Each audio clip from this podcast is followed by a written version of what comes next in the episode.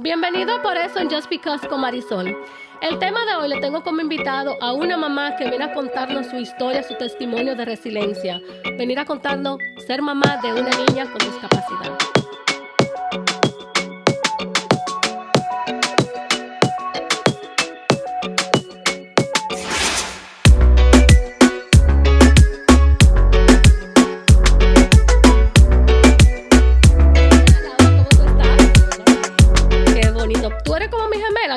Parecemos en el corte. Así Muy veo, hermosa. Así veo. Muy cómodo.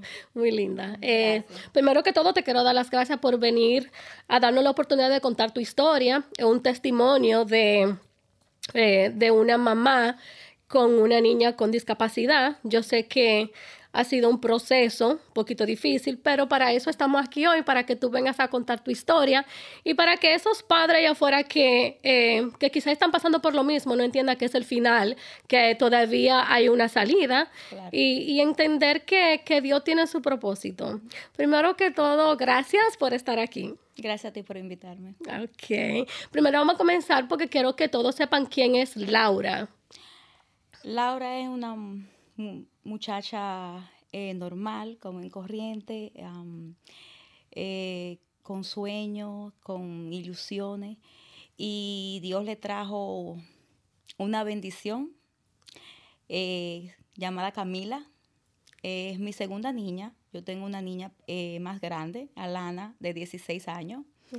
Pero realmente Camila fue lo que hizo como que yo era una persona que no tenía mucha paciencia, como se dice. pero el, el yo tener a Camila hizo como que yo creara esa paciencia, esa que esas metas, como esas ilusiones de yo eh, llevar a mi niña a que progrese en su condición eh, que tiene. Ah, ella tiene epilepsia, eh, pero es una, una, hay 200 tipos de epilepsia. Ella tiene una epilepsia que se llama es- ah, espasmo infantil en español y ese tipo de epilepsia es mm, severo, para no decir otra cosa, es bien severo, pero en el caso de Camila le daña, realmente le ha estado afectando el psicomotor del cuerpo. So, la niña no puede hablar, no puede caminar. Eh, sí hace, eh, haciendo, hace movimientos, pero ha sido prácticamente ahora, desde que le, desde que le in- iniciamos su, inició, nos dimos cuenta que ella tenía esa condición. Eh, me di cuenta porque en el embarazo, yo eh, la tuve a los 26 años, en el embarazo, eh, mis sonogramas que me hacían no, no pasaban. So, para el doctor no había algo que no estaba normal, pero no podíamos saber, ni el doctor podía saber qué era. Entonces siempre yo tenía ese problema que cada vez que hacía el sonograma que el doctor me mandaba, me decía, Laura, algo no está bien, pero no puedo, no podemos detectar qué es lo que está pasando, pero algo no está bien. Entonces digo yo, entonces, si usted es el médico y no podemos detectarlo, ¿cómo sabemos? Ok, no te estreses, vamos a llegar a descubrir qué es lo que está pasando. Ahí fue cuando pasamos a la- hacer la miosintesis, Sí. porque realmente ellos creían que la niña venía con síndrome de Down.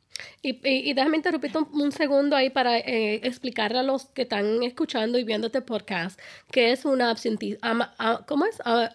Una miosintesis. ajá. Eso es donde te sacan de las cromosomas Te sacan el líquido, el líquido de amniótico. miótico y te lo y es chequear las cromosomas de la Ajá. bebé y ahí el ADN no es, o sea. El cromosoma 23 es el que detecta o determina, perdón, es la palabra correcta, que si el niño viene con síndrome de Down o no viene con síndrome de Down. Si tú tienes, el, si el niño tiene el cromosoma 23, según lo que he, he leído y lo que el doctor me explicó en ese momento, el, ni, tú, el niño viene, viene bien, sin, sin ningún tipo de problema de síndrome de Down. Eh, yo pasé el examen. eh, mi doctor me dijo, no, descartamos el síndrome de Down. Y yo feliz. Yo, oh my God, todo bien. Gracias a Dios. Pero aún así no seguía pasando mis, mis sonogramas. No, no pasaba. Algo, algo el doctor detectaba, en el, eh, se, se detectaba que no, él decía algo, aún así algo no está bien, pero no podemos hacer nada hasta que la niña nazca y sepamos qué es lo que pasa.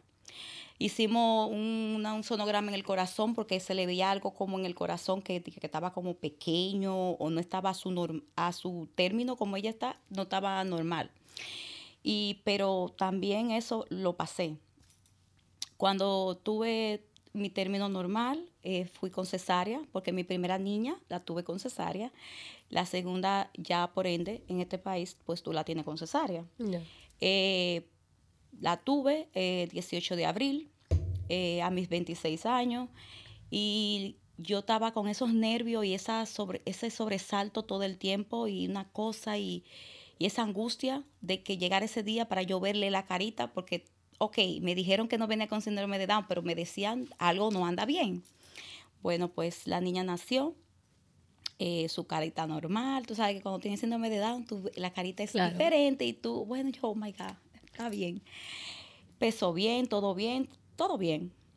Pero cuando estaban en el hospital, eh, la niña, eso dice que es normal lo que pasa, la niña empezó a ponerse amarilla y la ponen en las luces esas. que le llaman yonder. Yes. Eh, entonces duró como cuatro o cinco días. Todo bien, oh, todo está perfecto, su vacuna todo bien, vamos para la casa. Yo feliz.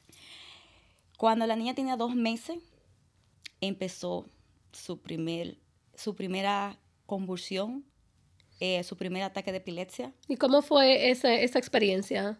Yo desde Santo Domingo, desde pequeña, sabía lo que era ataque de epilepsia, pero porque yo ah, tenía un primo de parte de mi mamá que eh, le daba eso, le daba ataque y yo más o menos sabía que a que se caen, que esto y que lo, pero ¿qué pasa? El de Camila era sumamente diferente a lo que ¿Y una bebé?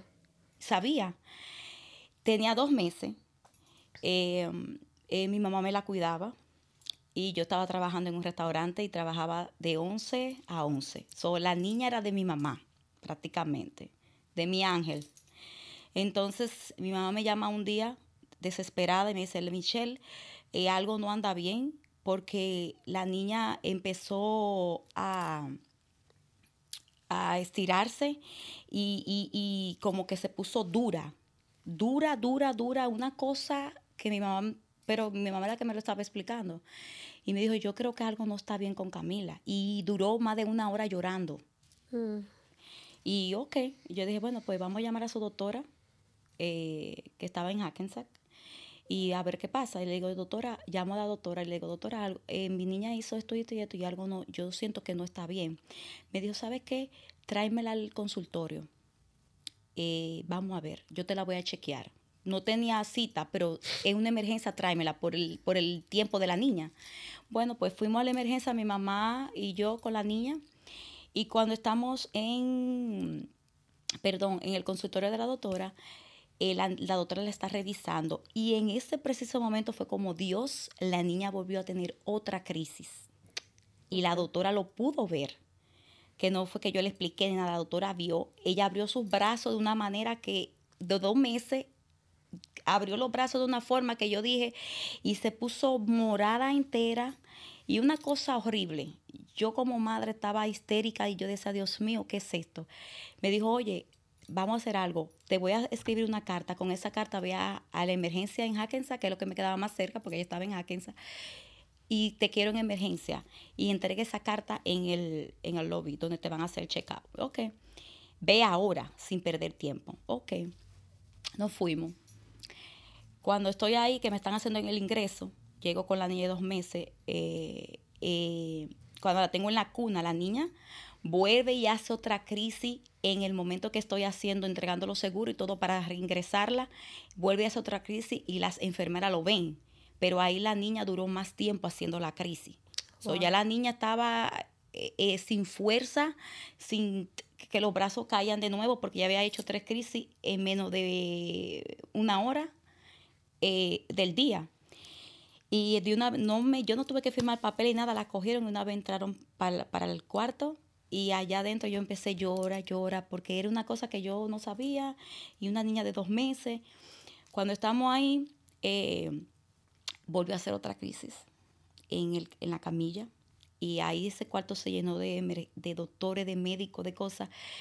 Me acuerdo como ahora que yo estaba tan desesperada, mi mamá estaba afuera porque no la dejaban entrar, yo sola adentro con ella. Y yo decía, yo me decía, Dios mío, Señor, ¿qué hago? ¿Qué, qué es esto? ¿En qué, qué voy a enfrentar? ¿Qué?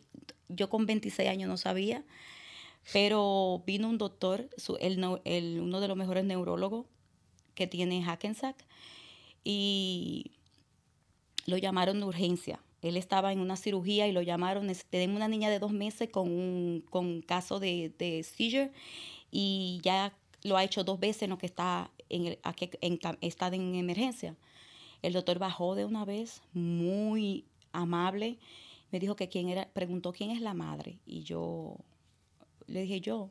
Y yo llorando, no manejaba mucho el idioma, todo el mundo hablaba en inglés yo desesperada, yo decía, yo no entiendo, el doctor hablaba en inglés, me dijo, ok, no hay problema, vamos a buscarte un intérprete porque yo necesito que tú entiendas cada palabra que yo voy a hablar contigo, porque el caso es delicado. Yo dije, wow, ok. Y me buscan el intérprete y él me dice, ok, yo soy el doctor fulano de tal, un tremendo, excelente doctor, llevó a mi hija hasta lo último. Y me dijo, tu niña está teniendo un problema de convulsión, eh, lo que ustedes en hispano le llaman epilepsia, pero realmente el caso de ella es, un desorden convulsional, lo que ella tiene, y se llama espasmo infantil. Y yo, ok. Y eh, vamos a tenerla que ingresar porque necesitamos ponerle el EKG, los aparaticos, y necesitamos ponerle eso, y necesitamos investigar todo, porque tu niña es muy pequeña, y yo dije, ok, me la internaron. Yo salí afuera y dije, mami, te tienes que ir a la casa con la otra niña, porque vamos a estar aquí. Ok, pues me quedé sola eh, ahí. Vinieron muchísimos médicos a chequearla, eh, yo no pensé realmente, Marisol, que yo iba a durar tanto tiempo en ese hospital. Yo duré tres meses. Tres meses. Tres meses duró mi hija ahí. Y eso era que yo pensaba que, mi hija va, iba a, cuando yo pensaba ya que ya todo iba a estar bien, que íbamos a encontrar un medicamento para, para que la niña pudiera, pudiéramos controlar su condición y llevarla a llevar una vida lo más normal posible, el medicamento no estaba haciendo efecto. ¿Y ella seguía convulsionando? Más de 200 convulsiones al día tenía mi hija. Y el doctor me dice, Laura, yo estoy, eso es algo normal para mí. Yo tengo muchos niños con esos tipos de casos. Yo sé que para ti es nuevo, pero yo lo único que pido es que tenga fe, que, que nosotros vamos a hacer como médico todo lo posible y Dios va a hacer todo lo posible también. Era una persona muy cristiana el doctor, pero era un excelente doctor porque aparte de ser doctor, era como el que me daba fuerza, el que me decía, cree en mí que yo, yo voy a hacer algo por tu hija. Entonces, eso era eh, medicina y medicina y medicina. Y me acuerdo que con dos meses le pusimos más de cuatro medicinas para la epilepsia a una niña de dos meses. Y yo me preocupaba tanto porque yo decía, oh my God, un medicamento, tú sabes que aquí uno siempre piensa ah, que el medicamento te daña una cosa, te arregla otra.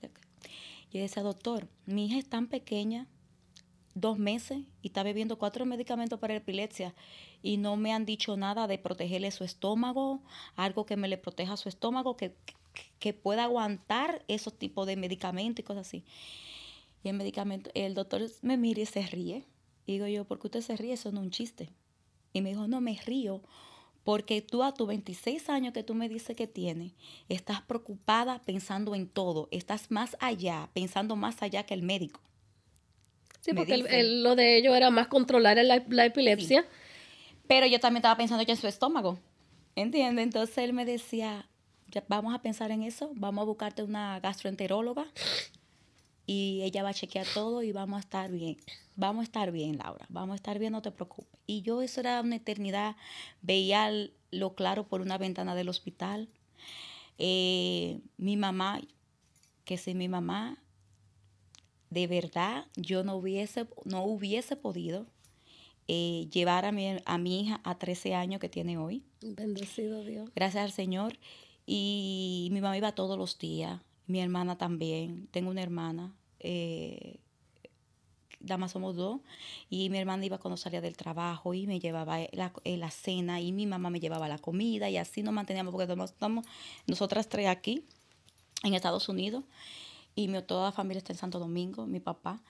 Entonces, eh, el papá de la niña, eh, ahí yo llamé al papá de la niña, me preguntaron, oh, ¿dónde está el papá de la niña? Porque tú sola aquí. Yo dije, no estamos juntos, pero él está presente. Ok, eh, pues tú eres la que vas a firmar todo y todo. Y yo, sí, yo firmo todo, pero yo le voy a comunicar cómo que era su papá. Y llamé a su papá y le dije, mira, está pasando esto, la niña hizo esto y esto, y realmente el caso es delicado. Eso fue lo que me dijeron, hasta ahora es delicado, no, puedo decir más. Ok, yo voy para allá para estar contigo, ok. Y entonces eh, avanzamos un poco, la niña ya estaba... Eh, eh, avanzando como una niña, tú sabes, dos meses. Pero tenía que tomar leche, leche especial y, lo, que yo me, lo que a mí me había preocupado de su estómago, así pasó. Uno de los medicamentos que me le estaban dando me le creó una pequeña úlcera. A esa edad, Dios mío. A los dos meses a su estómago. Y esa doctora muy buena, excelente gastroenteróloga que tenía, tiene, no sé si está ahí, Hackensack, eh, me dijo, vamos a chequearla, porque en el momento que ella llegó a chequear, a ver la niña para el caso, yo le estaba cambiando el diaper, el pamper a la niña. Y la niña estaba hecha eh, pupú. Entonces, eh, cuando ella chequeó el pamper, me dijo, yo no sabía, porque para mí todo eso es nuevo. Claro. Cuando yo le quité el pamper, eh, estaba muy oscura. su, su, necesidad estaba muy oscura, la, la pupú. Y ella me dijo, oh, oh, oh, ábrelo, déjame ver eso de nuevo. Y yo lo, abro y la miro. Y me dijo, uff, eso no es normal. Algo no anda bien, me dice. Eh, ¿Tú hablas inglés? Digo, no. Y me dice, ok, voy a buscar un intérprete porque eso no, es, eso no está bien. Necesitamos, la niña necesita chequearse su estómago. Ok. Me dice, oh, firma aquí porque tenemos que hacer una endoscopía de emergencia eh, y hay que anestesiar. Y yo, anestesiar. Y yo, sí, ok, oh my God. Y así mismo fue. Cuando hicieron la endoscopía, la niña tenía una pequeña úlcera, como así, la puntica de mi uña, pero tenía... Y claro, su estomaguito es tan pequeño que y ahí, Y el doctor de una vez vino para donde mí, su doctor, su neurólogo, que a partir de ahí iba, ya iba a seguir siendo su neurólogo. El que iba a llevar su caso, me dice, yo voy a voy a, voy a, hacer que voy a llevar el caso de tu niña. Y me dice, oh, mira, tú eres una madre excelente, porque por ti el caso de su estómago no... Nosotros estamos tan enfocados en, controlar su epilepsia y tú pensaste más allá y la niña ya un medicamento en dos semanas de tomar el medicamento ya le había creado esa pequeña Es un medicamento muy agresivo. Muy agresivo. Después de ahí um, todo siguió rutina en el hospital, yo cansada, estresada, ya estaba agotada de estar durmiendo ahí todo el tiempo y ver que la niña no avanzaba. Y yo le dije, ok, doctor, ahora vamos a hablar, porque esta ya es mi vida, ya esta va a ser mi, realidad. Yo necesito que usted me diga eh, cuáles son las, cuál es lo más peor y cuál es, ¿Cuál es la calidad de vida de la, la calidad de vida de mi hija y qué tanto yo tengo que estar entregada a ella y cómo es el proceso. Me dijo, mira Laura, médicamente no te puedo decir qué lo creó. Yo sé que eh, de 2.000 niños, un niño o dos niños al día nace con este problema, con esta condición. Pero todavía médicamente nada se ha escrito, se ha podido descubrir qué es lo que ocasiona para que el niño nazca con esto con este tipo, con ese tipo de epilepsia. Digo yo, ok, entonces, ¿cómo se controla? Bueno, vamos a tratar, o otra cosa me dice, no hay un medicamento específico para ese tipo de problema. Ese tipo de convulsión de la niña, de problema convulsional de la niña, se, se combate con los medicamentos de epilepsia, pero no es que hay un, un medicamento específicamente para ese tipo de epilepsia. Digo yo, entonces me dice, bueno, ahí yo he tenido casos de niños que se han controlado, eh, que han, han, podido vivir, con, se han controlado, pero no es que se le ha quitado completamente su problema de convulsión. Okay. Tú vas a tener que tener paciencia, porque tú vas a tener que ver a tu niña todo el tiempo haciendo ese tipo de convulsión y yo te voy a enseñar cómo tú vas a lidiar cuando ya sus piernas se pongan tan duras. Se ponen tan duras, Marisol, que tú, si tú no tienes cuidado, tú le puedes romper hasta una, una piernita, un bracito a la niña, tratando de, protegerla. Y él me dijo, me enseñó todo eso. Entonces, cuando ya me dijo, ya la niña está para salir del hospital. Después de tres meses. Sí, para tú llevártela para la casa. Eh, yo, ay, yo me puse a llorar. Yo dije, Dios mío, ¿cómo yo voy a...? Mientras yo estaba en el hospital, yo estaba bien, porque yo estaba protegida por los médicos y con las enfermeras y con todo. Pero en mi casa era yo, era mi mamá sola y mi hermana. Cuando eso mi hermana estaba con nosotras, no se había casado. Estábamos nosotras tres. Y yo, Dios mío, ¿y cómo vamos a hacer nosotras tres? ¿Qué yo voy a hacer? Con otra niña también que también necesita de mí, porque cuando eso mi hija lo que tenía eran, eran eh, tres años, ¿entiendes? Entonces yo, Dios mío, yo tengo otra, otra niña que también necesita de su mamá, pero Camila me va a absorber todo el tiempo mío.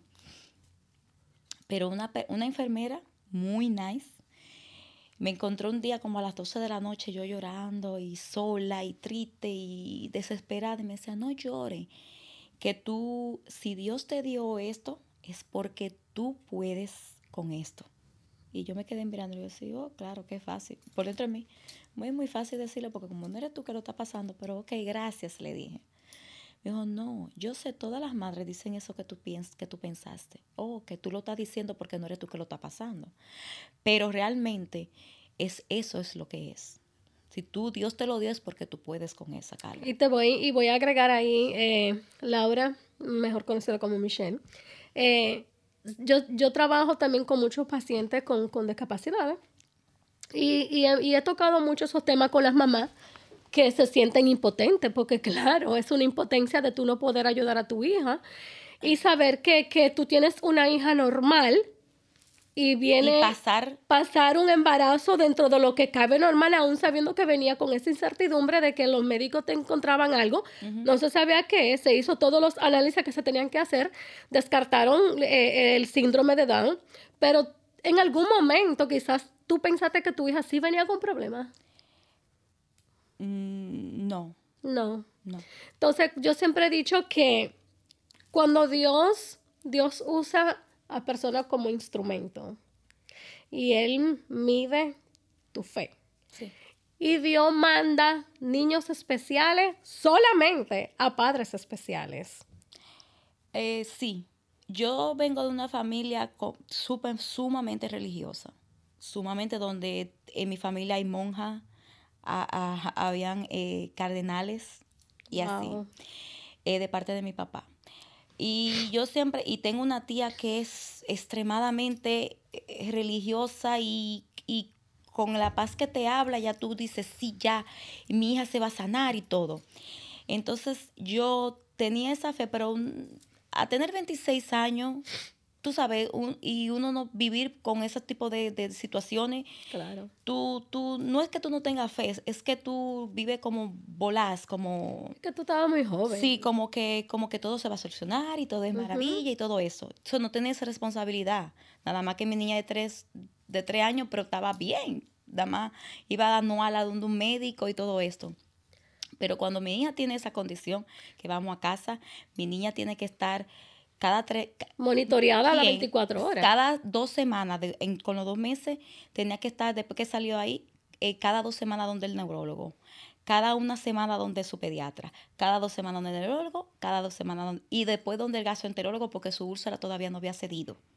Hubo que hacerle un medicamento especial para ella, para su edad de dos meses, ¿eh?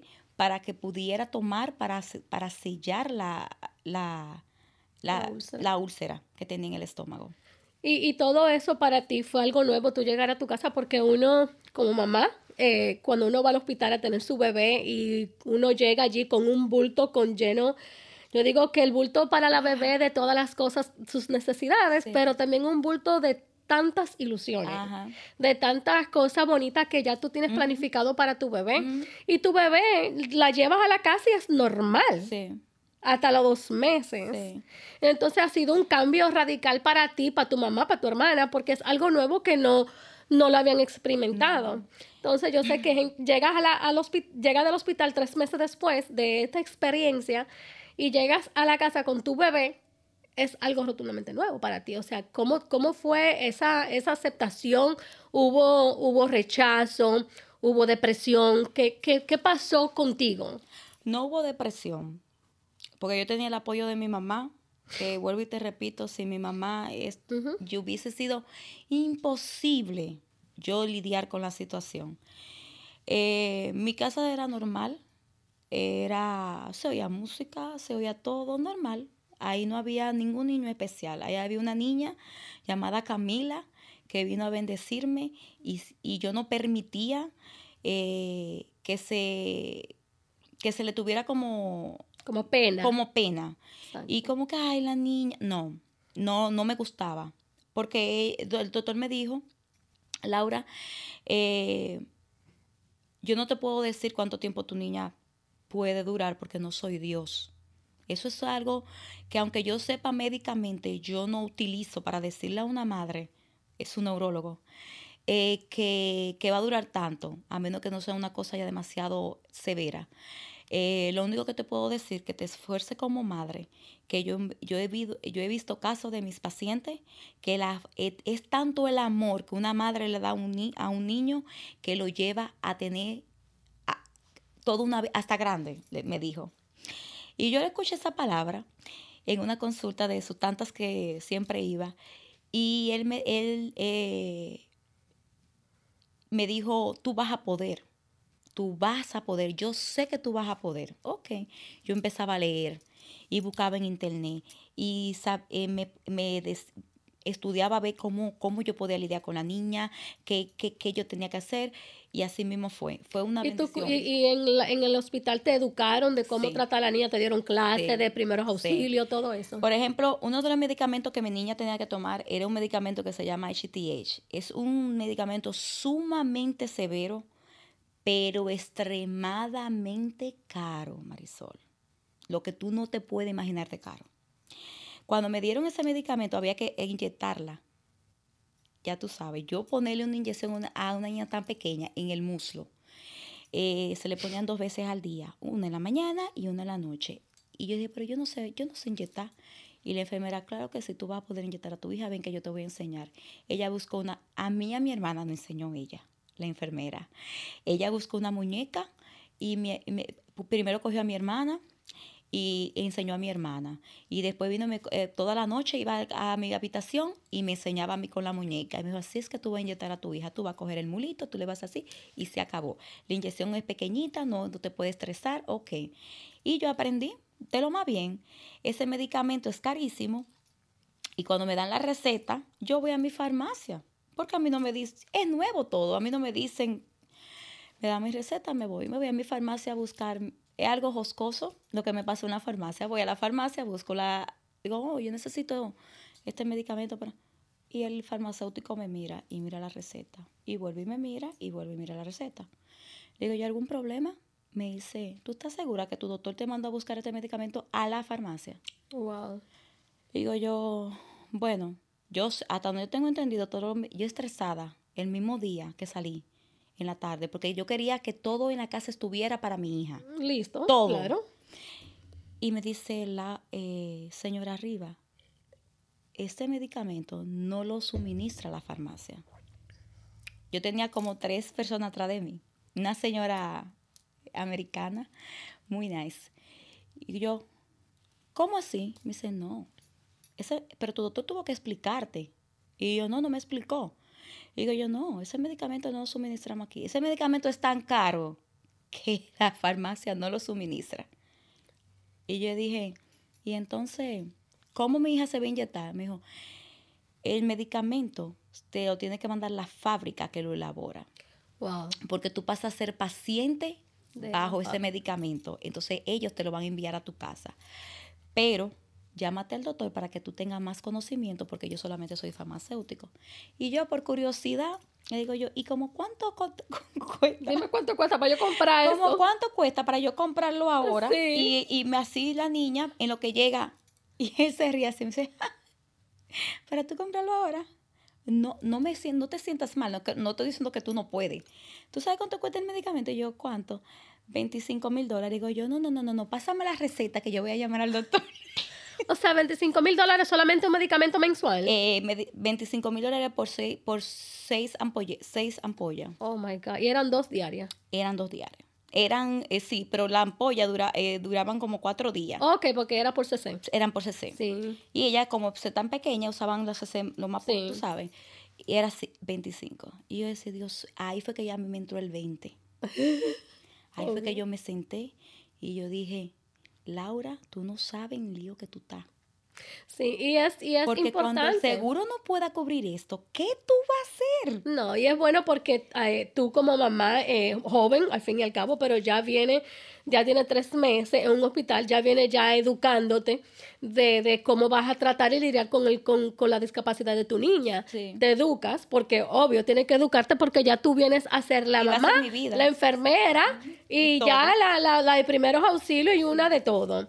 Y es importante que las personas que están escuchando esto sepan que, que tú tuviste un control total de la discapacidad de tu hija, Sí. que te educaste y en- y buscaste la información, incluso ese medicamento que nadie te orientó a ti para decirte, ese medicamento cuesta 25 mil dólares, en caso de que, dime, En espérate, que ni la farmacia no lo hacía, pero si lo tenía que esperar, que quien, lo, quien hace ese, ese medicamento, que te lo mandaran a ti. Entonces, el problema fue que la enfermera se, se distrajo y no me explicó.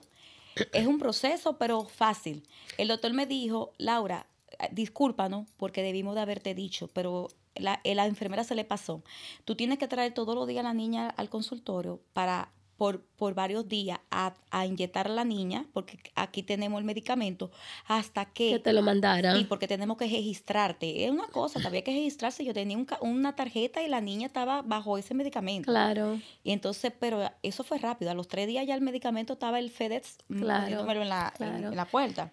Y te voy a preguntar, porque yo sé que, que muchas personas se están haciendo esta pregunta, eh, ¿qué cosa puede hacer Camila hoy? Ya que tiene 13 años Bueno, y todavía, Camila- también te voy a preguntar, aparte de esa primera pregunta, eh, ¿todavía le siguen dando lo- lo- los seizures y qué tan frecuente le siguen dando? Eh, Ya que hoy tiene 13 años. Bueno, Camila ya se para, pero no camina todavía. Pero ya se para.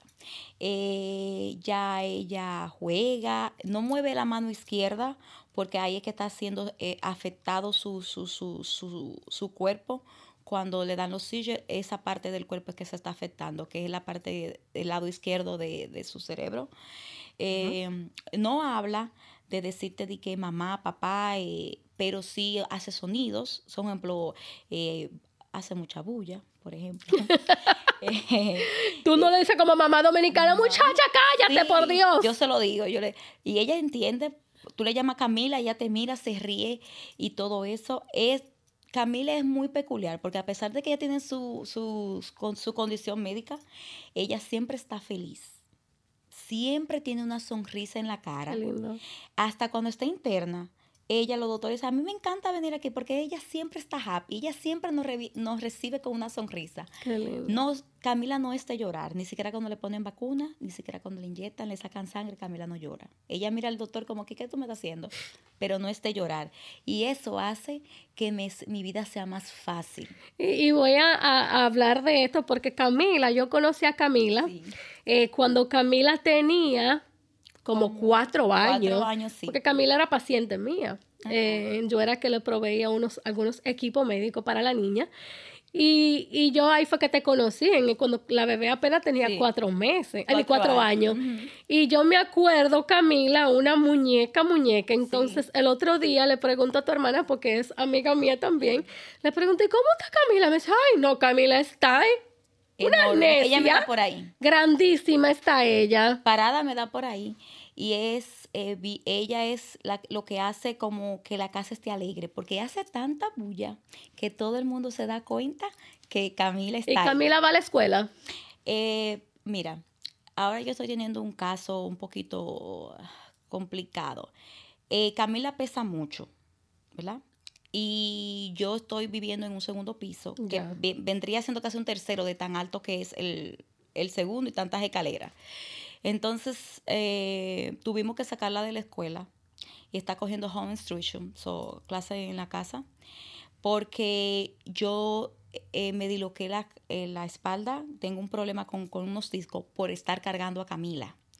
Entonces, el estar bajando y subiéndola de la casa para montarla en el car seat para que se la lleve el bus, ahí tuve el problema. Cuando me caía nieve, tuve dos pequeños accidentes, Camila y yo, yo en ella cargada, eh, tratar eh, con nieve, iba a, caerme de la escalera y por poco la niña se da un mal golpe que si no es por el señor del bus que nos ayuda, íbamos a estar en feo, en problema, principalmente Camila.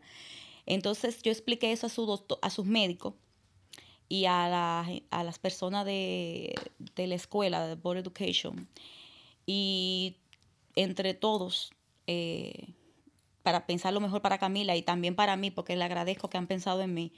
Eh, decidimos eso temporalmente hasta que yo pueda moverme de, de, sitio, donde yo pueda estar en un primer piso para que la niña pueda asistir a la escuela. Pero por ahora tengo la facilidad que está haciendo, sí, la están haciendo en la casa. O sea, vienen a la casa y le dan sus clases. Sí, pero no está cogiendo las terapias que debería de coger. Ok, y eso, mi pregunta siguiente. eso me preocupa. Claro. Porque eso es lo que realmente ha llevado a Camila donde Camila ahora mismo. Siempre se dice que cuando hay lo que le llaman early interventions, que es ayuda a temprana edad, eso cambia radicalmente el crecimiento de la niña, porque yo sé que tú agilizaste todo eso. Y quizás hoy en día por eso es que Camila puede pararse, puede hacer muchas cosas que quizás eh, los médicos te dijeron a ti, Camila, no va a ser posible, no va a poder hacer muchas cosas. La terapia para mí es... Excelente. Y entonces eh, no le está recibiendo ahora, pero también el problema del COVID es lo que está, por lo que no lo está recibiendo, porque realmente para el caso de Camila, un caso de COVID es bien complejo y bien delicado. Entonces ellos están tratando como de proteger esa parte de Camila, que no llevamos esto a la casa y cosas. Pero estoy eh, con Dios que todo se normalice para que ella pueda coger su terapia. Y voy a tocar un tema que quizás eh, eh, como mamá y todo el mundo estamos ahora mismo como que la vacuna del, del COVID, ¿cuál es tu opinión al respecto? Bueno, yo para Camila. Yo me la puse. No estamos hablando de la niña Camila. Yo sé que para mí, para nosotros es como diferente porque yo te voy a decir el cuadro clínico de ella es totalmente diferente. Yo no se le he puesto. Pero no porque no creen en la vacuna y no porque no, sino porque tengo temor con la condición de la niña. A la reacción. A la reacción. Pero yo siempre voy a estar, eh, eh, voy a estar eh, convencida o de acuerdo o a favor de, de, hacer lo que sus médicos me digan. Claro. Hasta ahora eso es siempre lo que he hecho. Entonces, si su médico, todavía yo no he tenido el tema con su pediatra ni con su neurólogo, eh, pero no, no, no, porque no ha ido a cita. Por eso es que no hemos tenido el tema. Estoy esperando tener cita para hablarlo personalmente con ellos. De que, tú sabes, de... de o sea, que si tu médico te dice, si tu pediatra te dice, vamos a ponerle la vacuna a Camila, ¿tú estás de acuerdo? Sí, yo se okay. Es importante que, que, muchos padres sepan eso porque hay mucha, mucha eh, incertidumbre, mucha, mucha cosa que, muchas preguntas que quizás aún no hay respuesta con eso porque hay muchas dudas eh, con los niños. Incluso ahora, no sé si tú sabes, eh, Michelle, que la vacuna fue aprobada desde los cinco años, me parece. Sí, desde los desde los cinco ahora. Entonces yo me imagino que eh, yo personalmente no voy a tocar ese tema porque yo soy mamá y tengo una de 13, pero yo me puse mi vacuna y todo lo que están alrededor de nosotros la tienen. Claro, yo estoy en el departamento que es de la salud y es mandatorio en cierta área. Eh, mi opinión propia, yo tengo la mía, pero no es el tema de hoy, es el tema tuyo. Eh, y me, quise preguntarte, porque yo sé que muchos están preguntando eso, de que como Camila tiene un cuadro clínico totalmente diferente a muchísimos niños que son un niño normal, a la de Camila, que es una niña con discapacidad, el temor tuyo es, el temor tuyo es la reacción de, de la vacuna. Sí. Pero yo, eh, yo no se le he puesto más. Bueno, su, un uno de su, un cirujano que fuimos a ver hace dos semanas atrás, porque ella va, está programada para una cirugía, Camila. ¿De qué? Si se puede, si puedes hablar de ah, Lo que pasa es que Camila le hace como cinco, más, no, más, más, como siete años, cuando yo tenía así, como siete años, ella le pusieron un, un, dispositivo que se llama BNS, que es para, para controlar las convulsiones. Es como un chip. Es, un, es como si fuera un marcapaso. Pero aquí, oh. Se conecta eh, con la eh, vena vana, eh, vena vana que se llama, creo que sí, sí, aquí. Y eso manda una señal eh, al cerebro. Cuando la niña le está dando la convulsión, tú le tienes que pasar a un, le tienes que pasar un, un, un como un magnum aquí y oh. la niña deja de convulsionar. Mira, qué al instante. Se lo agradezco tanto a su a un doctor, a otro neurólogo. Y eso, y eso le minimizó las convulsiones. bastante. Entonces, ¿de cuánto? Porque en al principio dijiste que Camila le estaban dando de 200 convulsiones al día. Y hoy que tiene 13 años, más o menos cuántas bueno, convulsiones lo que pasa es que ha sido un proceso, ha ido bajando a medida que ha ido tomando diferentes medicamentos. Ok. okay? Eh, cuando ella tenía su cuadro, era imposible bajárselo. Imposible cuando le dieron los primeros medicamentos. Tuvimos que quitar todos esos medicamentos y volver a poner cuatro más nuevos. Y eso fueron bajándole de 200, le daban como... Porque el problema está que yo digo 200 porque le daban eh, por dentro y yo no, la, no lo veía y le daban por fuera que sí lo veía. Ahí es que está el caso.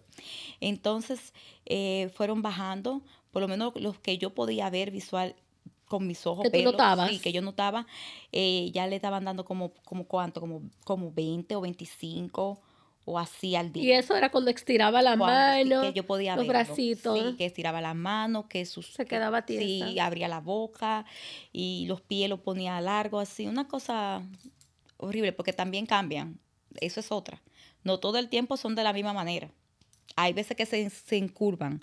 Ella llegó un tiempo que duró más de seis meses convulsionando que se encurvaba, que si ya estaba sentada se, iba para adelante y se daba con todo lo que estaba al frente. Ay, bendito. Otro era que se iba de lado. Duró seis meses haciendo eso, que se iba de lado. Cuando convulsionaba caía de lado. Y una cosa era diferente, era una cosa que era todos los días o todos los meses, era algo nuevo, algo que tú tienes que aprender nuevo. Por eso te digo que Camila es una enseñanza.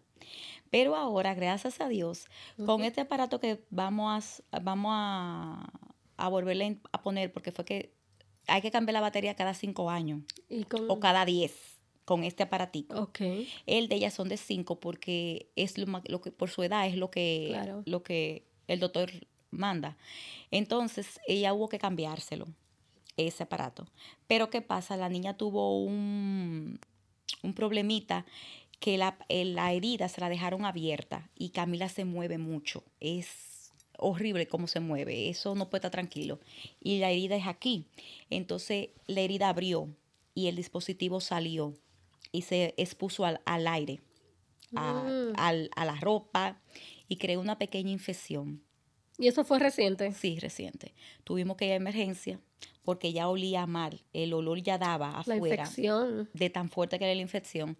Entonces fuimos a emergencia, ahí me la tuvieron que intervenir de emergencia. Le sacaron el dispositivo y ahora entonces ya cicatrizó, entonces ahora volvemos de nuevo para ponerlo. Y una vez que no tiene dispositivo, ya como se lo sacaron, está convulsionando. De nuevo. Pero muy frecuente. Ajá. Wow y aún tomándose su medicamento, porque aún ella tiene dispositivo, ella toma tres medicamentos. Pero hay un medicamento que realmente para mí eh, luché tanto por ese medicamento, eh, que es ah, el Canovi. Que, y ahí, porque tengo esta pregunta que es súper importante, y ahí no le vamos a decir ignorancia, porque nosotros, vamos a hablar nosotros, y, y por eso me enfoco mucho en que este podcast sea en español, porque queremos, mi, enfoque en este podcast de Ado por eso en Just Because con Marisol es de educar y concientizar el latino en tantas áreas. Por eso es que este podcast no, yo no me identifico con un solo tema, o sea, de que violencia doméstica, que de inmigración. Yo me, yo me enfoco en todo porque el propósito mío es de educar y, y hay tanta falta de información con nosotros los latinos y eso yo quiero que tú hables bien abierto acerca del cannabis porque yo sé que eh, es legal, que lo que es el cannabis, lo que no entiendo lo que es el cannabis es prácticamente la marihuana. Sí. Marihuana, porque, pero cuando tú le dices a una mamá eh, que tiene un hijo que tiene quizás el mismo cuadro clínico que tiene Camila o tiene otros problemas que puede ser controlado o no va porque no hay una cura, sino hay un, medicamento que te lo puede controlar. Tratar. Vamos a tratarlo. Eh, y cuando tú le hablas a una mamá, a un papá latino, dice, mira, si tu hijo o tu hija, tú le das cannabis, ¿qué es lo que es cannabis? Bueno, es como la marihuana. No, no, no me hable de eso, eso es droga. Entonces, cuando tú concientizas a este papá de que el cannabis puede ser tan beneficioso para tu bebé, que es increíble. Entonces, por eso es que esa era una de mis preguntas. Eh, mi enfoque hoy, ese era mi número uno, porque yo quiero que tú hables si tu hija está, eh, tú le estás administrando el cannabis a tu hija, ¿y a qué edad comenzaste a dárselo? Bueno, ella tiene, creo que dos, eh, no, mentira, ella tiene ya como cuatro años consumiéndolo. Y cuando el médico te, bueno, porque eso es lo que yo quiero primero entrar, eh, tu pediatra te dijo, mira Michelle, mira, esto es lo que hay, o tú le dijiste a tu médico, yo quiero que tú comiences a administrar a mi hija el cannabis porque yo entiendo, yo hice mis estudios como mamá, de que puede ser beneficioso para mi hija. No, eh, yo, ella estaba, eh, el, su primer doctor eh, se retiró. Ya yo tuve que cambiar. Yo tengo, yo quiero explicar, hacer un paréntesis con esto. Yo soy muy delicada con cambiar de médico. Claro, y más también por la situación de la niña. Porque mi forma como ser humano, sacando el tema de Camila, a mí no me gusta la inestabilidad yo no sirvo para estar inestable. Eso me, crea un, desespero. Entonces eso mismo yo hago, me, pasa con, cuando tengo que estar cambiando de médico. No me gusta. Claro, porque tiene que comenzar otra vez de cero. Yo lo hago para mí, pero no me gusta y lo puedo hacer hasta para mi hija más grande, pero para el caso de Camila específicamente no lo hago. Pero ¿qué pasa? Su doctor, que la tenía todo desde los dos meses, se retiró. Ya no pertenecía al, al elenco de, de Hackensack, que es su, recibieron a Camila y es hasta donde Camila ha estado hasta ahora. Y ya no, ella, él no iba a estar. Y yo decía, ahora, Dios mío, Señor, ¿para dónde voy? ¿Qué, ¿Qué hago? Me dijo, Laura, yo te voy a recomendar un buen doctor, no te preocupes. Ella va a quedar en buenas manos. Me recomendó el mejor. Eh, porque ese doctor era eh, un doctor que usaba eh, eh, medicamentos alternativos. Él no se enfocaba nada más en, esos químicos. Sí, no. Ese fue el que me dijo, Laura, yo creo que Camila debe de ponerse el BNS, el aparatico. Oh, ok. Ok. Ok. ¿Qué pasa? Que ese doctor después, como al año, ya tampoco iba a poder seguir cogiendo a Camila porque ya no iba a seguir con el seguro de Camila. Con el plan. Con el plan que ella tiene. Ahí de nuevo cambiamos y vino otra doctora que la cogió muy buena, que ella fue la que se sentó y me dijo, ¿qué tú crees o qué tú has escuchado? Si aprueba la medicina eh, eh, de Canovi, eh, ¿tú crees que como madre tú permitirías que, que, Camila la, la use? Y yo le dije, yo le voy a hacer esa le voy a contestar cuando yo lea más, le dije, porque yo no sabía en el momento de qué trataba. Claro. Pero ya Camila había pertenecido a ensayos de medicamentos que usan en Hackensack y, y yo ponía a mi hija como para... Para trial clinicals. porque yo lo que quería era que mi, hija, que mi hija controlara eso, que mi hija pudiera eh, tener algún día esperanza de caminar, que yo no fuera sus pies, que yo no fuera su, boca para hablar, ¿entiendes? No tanto para hablar, sino que, que, no fuera tan dependiente de algo para si yo algún día no estoy. Ese era, eso era mi, es mi, de, mi, mi desespero, ¿entiendes? Entonces yo leí y yo busqué, y busqué en internet y busqué y escuché tanto, tantas eh, ¿cómo se dice? Tanta... Eh, Información positiva. Sí, como tantos eh, eh, testimonios, es la palabra, de padres que se fueron a otros estados porque aquí todavía no era permitido contar de que su hija adquiriera ese medicamento porque había hecho maravillas con, las, con, con, con los niños. Yo dije, no, pero esta maravilla la va a hacer con la mía también. Y qué bonito que la doctora te habló a ti de eso, porque tú todavía no sabías de no, eso. fue su doctora. Me dijo, ¿tú sabes por qué te estoy hablando de esto? Cuando yo dije, doctora, ya yo estoy lista para la respuesta.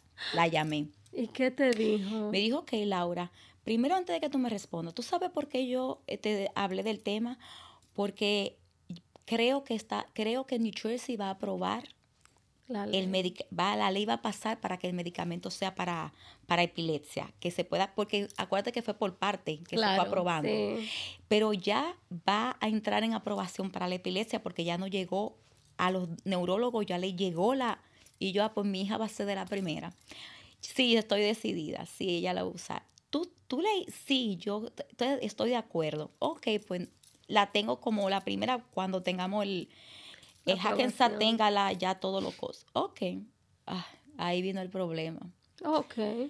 Porque cuando ya fue aprobada, que ya salió en todas las noticias y todo y todo, y yo decía, ay, mi hija, ahí venía la lucha con el seguro para que aprobara ese medicamento. Sí, y, y ahí quiero hablar un poquito, te voy a interrumpir.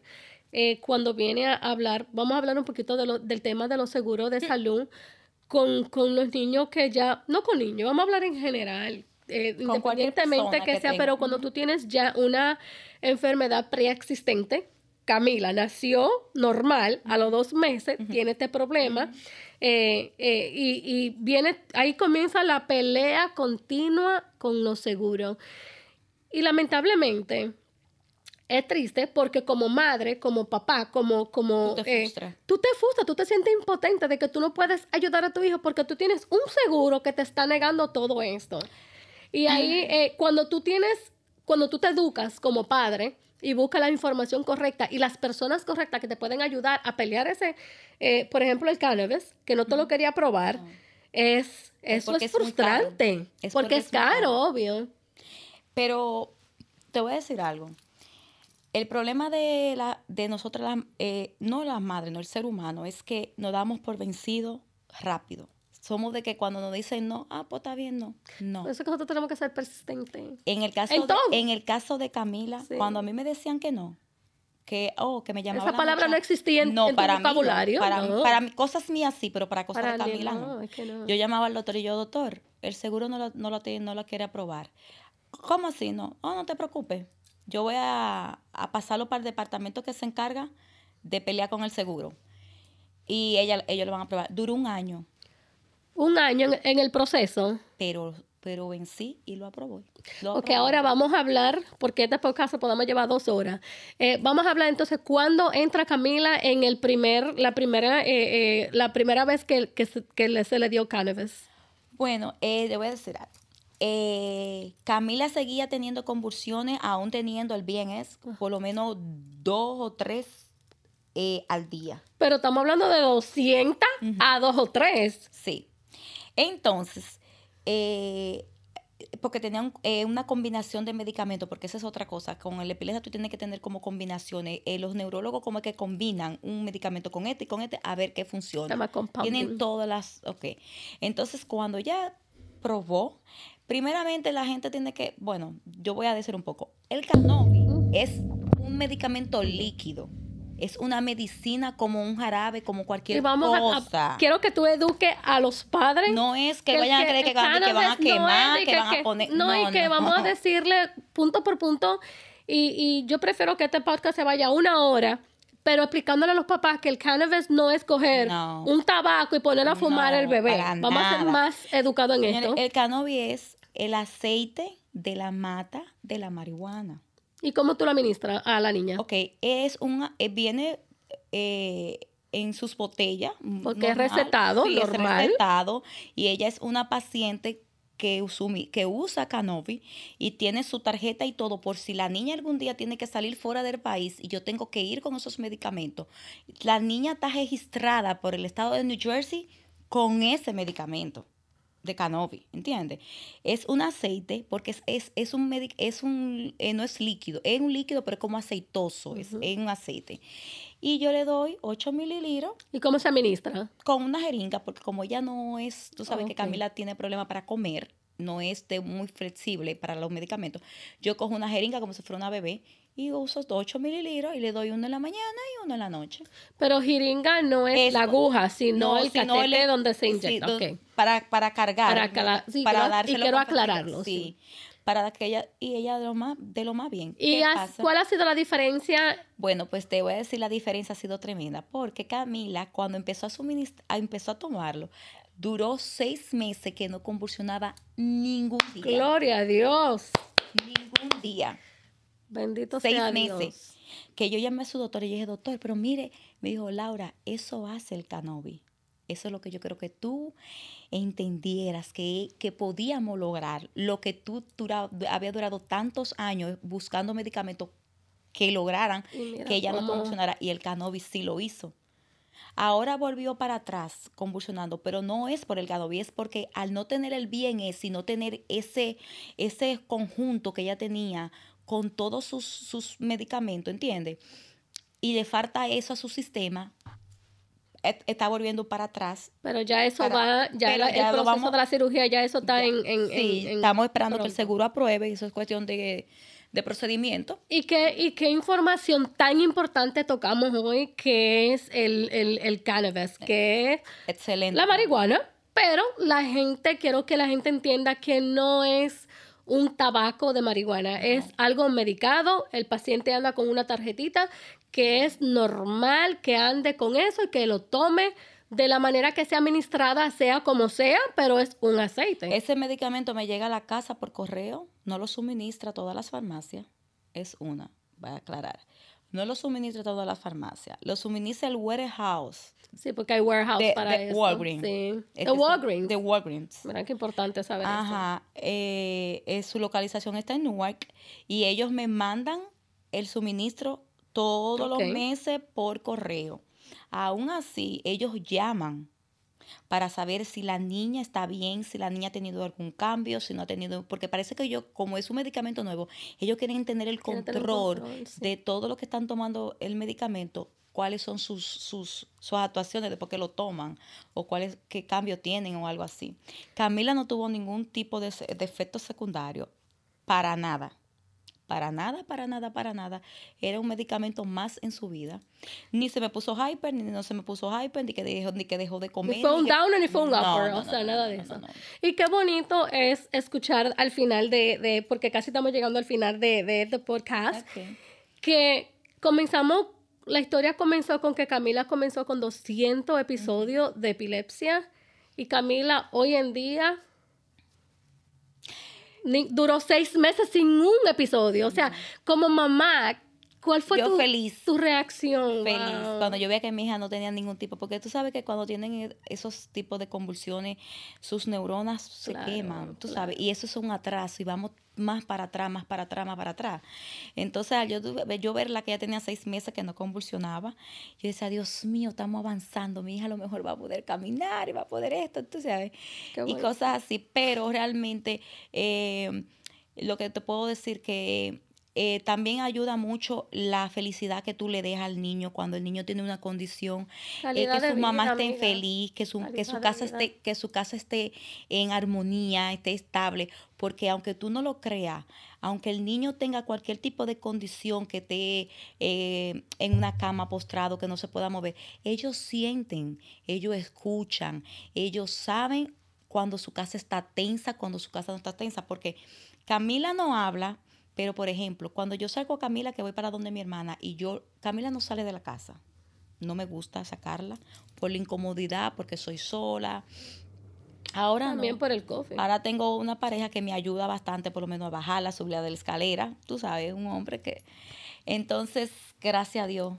Porque Dios trabaja, Dios cuando Dios manda hombre, mira, eh, y como mamá, eh, se entiende que cuando tú tienes hijos con, con discapacidad es muy difícil encontrar un hombre que, te acepte así, ¿no? Que tenga con eso. Porque la persona cree como que eso va a ser una responsabilidad, una carga para él. Pero Dios trabaja y te tenía, Dios estaba trabajando eh, eh, para ti, ese hombre que llegó a tu vida. Sí. Feliz por ti, de verdad. Gracias. Y te voy a hacer una pregunta que quizás nos estamos preguntando todo. ¿Qué cambiarías hoy si tuvieras el poder y las herramientas para Camila? ¿Qué cambiaría? ¿Qué cambiarías? Eh, bueno, lo único que podría cambiar es que ella pueda ser un poquito más dependiente, que sea más dependiente de, ella misma, que pueda caminar, que pueda, tú sabes, llevar una vida lo más normal posible. Y mi pregunta sería, y la respuesta sería esa, ¿cómo te imaginas el futuro de Camila? ¿Cómo me lo imagino? Lo más normal posible. Yo voy a tratar a trabajar que sea lo más normal posible, que ella pueda eh, lograr lo que tú sabes, es un poco, en el caso de Camila, lo voy a hablar no como madre, sino médicamente, porque aunque yo la adore y sea mi hija y yo quiera llevarla a lo máximo, médicamente no puede ser, porque Camila tiene un atraso en el desarrollo aparte de tener ese tipo de problema de epilepsia. So, ella, tiene una, ella es una niña de 13 años que actúa como una niña de, de 5, una niña de 4, 3 creo fue que me dijo su doctor. Ella siempre va a estar, tú sabes, por más que, y el doctor se sentó conmigo y me dijo, Lara, te lo voy a hablar claro como es. Por más, vamos a hacer todo lo posible porque ella es independiente, pero tú sabes que tu niña siempre va a tener un atraso. Camila es una baby, tú, tú tienes que darle la comida, tienes que darle agua, tienes que cambiarle sus diapers, porque no usa el baño normal, o sea, ella usa diaper, y todo eso, ella es una niña, ella tiene que estar supervisada 24 siete por una persona adulta, o sea, sé yo o mi mamá, ¿entiendes? Su hermana ahora que tiene 16 años, que también es otra inmensa ayuda, eh, que me ayuda muchísimo con la niña. Eh, todo mi entorno, soy de pocas amistades, no te voy a decir, muy poca, muy poca, creo que tengo una, eh, sí. pero tengo muchos conocidos, tú sabes, que se preocupan, me llaman. Y yo creo que, que eh, hablando del tema de amistades, eh, no hay que haber un, no tienes que tener un círculo grande, sino quien estén en tu vida estén para aportar cosas positivas. Porque acuérdate de que a las personas que tú tengas a tu alrededor son que poseen, que tengan energía positiva y que pueden aportar cosas buenas en tu vida, en tu vida para ti, para tus hijas, el hombre que llegó a tu vida, que aporte cosas positivas, aparte de que yo sé que te ama porque eres una mujer espléndida, aparte que eres muñeca y tienes un corte igual que el mío, o sea que somos las dos muñecas. Gracias. Te voy a hacer una pregunta muy, muy profunda y yo sé que, que quiero que me la contestes de corazón. Si tuvieras la dicha de tener a Dios frente a ti, por un momento, ¿qué le dirías? Gracias por mandarme a Camila. Gracias. Realmente, Camila vino a mi vida a, yo aprender a ser mm, mujer más madura y ser madre, porque tú sabes que ser madre no nos, no, no nos lo enseñan. Tú sabes, porque la mamá no, no, la mamá, por ejemplo mi madre, te enseñan para ser mujer pero ser madre es algo que lo aprendes tú. Ese libro no viene. No viene un libro. Entonces, más cuando tú eres madre de una niña especial. So, ¿Cómo lo aprendes? Lo aprendes con el día a día, lo aprendes con lo que tú puedes leer y no tanto leer porque yo puedo leerlo y me puede y yo puedo el doctor me puede explicar pero el tú convivir y el tú hacerlo tú es difícil pero no imposible. So, eso le diría yo a Dios. Gracias por mandarme a Camila tu, historia, tu historia es una historia de resiliencia, una historia increíble. Y quiero, quiero para finalizar este podcast, quiero decirle a los padres que están pasando por esta situación que no se enfoque tanto en lo médico, que su hijo o hija es mucho más que la etiqueta de diagnóstico, que, se, que se concentre, que se centren en conocerlo, identificar las cosas que necesitan para desarrollarse como individuo. O sea, que un diagnóstico no, lo, no, no, no dice quién es tu hija. No. Tu hija es ella, ya ya nació, Dios tuvo un propósito con ella. Y yo soy, y yo estoy logrando que siga siendo, soy yo, ella es ella, pero yo estoy logrando que ella sea más, tú sabes, que ella pueda ser más. Que se desarrolle como ella, como su, como, su propio individuo, ser ella. Y estoy logrando, estoy tratando de lograr, creo que sí que lo he llevado, porque cuando mi hija nació no me dieron muchas esperanzas de vida. Me dijeron que mi hija no maduraba como hasta los cinco años, como mucho. Y yo la he llevado a los 13. Dios, me ha, Dios me ha ayudado a llevar a los 13. será, y yo estoy segura que yo espero tú me vas a invitar a los 16 de Camila. ok, claro que sí. ¿Tú lo prometes? claro que sí.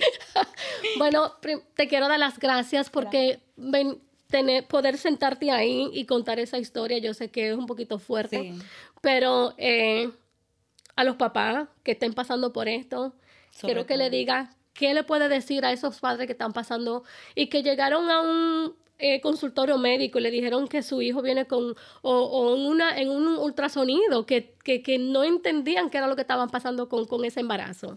¿Qué le dirías? Que no se den por vencido no, no es que no se, no, no es que no le crean al doctor, no es que no se lleven de lo que el doctor dice, sino que crean, que crean en ellas, en que si son capaces de poder lidiar con cualquier tipo de condición que venga el niño.